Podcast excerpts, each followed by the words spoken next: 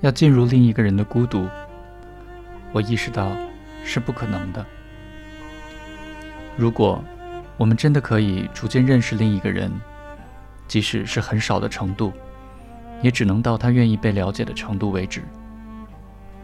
那个人会说：“我觉得冷。”或者他什么都不说，我们会看见他颤抖。不管哪种方式，我们会知道他觉得冷。但假如这个人什么都不说，也不颤抖呢？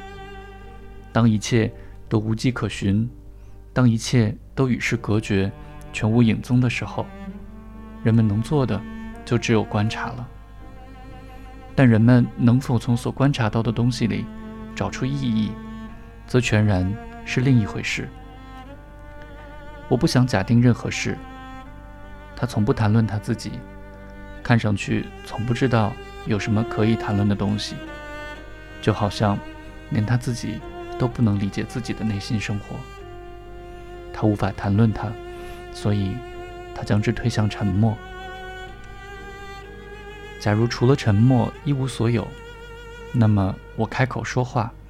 岂不是太过冒昧？可是，假如除了沉默，真的还有什么的话，我会不会首先感到讲话的需要？我的选择有限，我可以保持沉默，或者我可以谈论那些无法被证实的东西。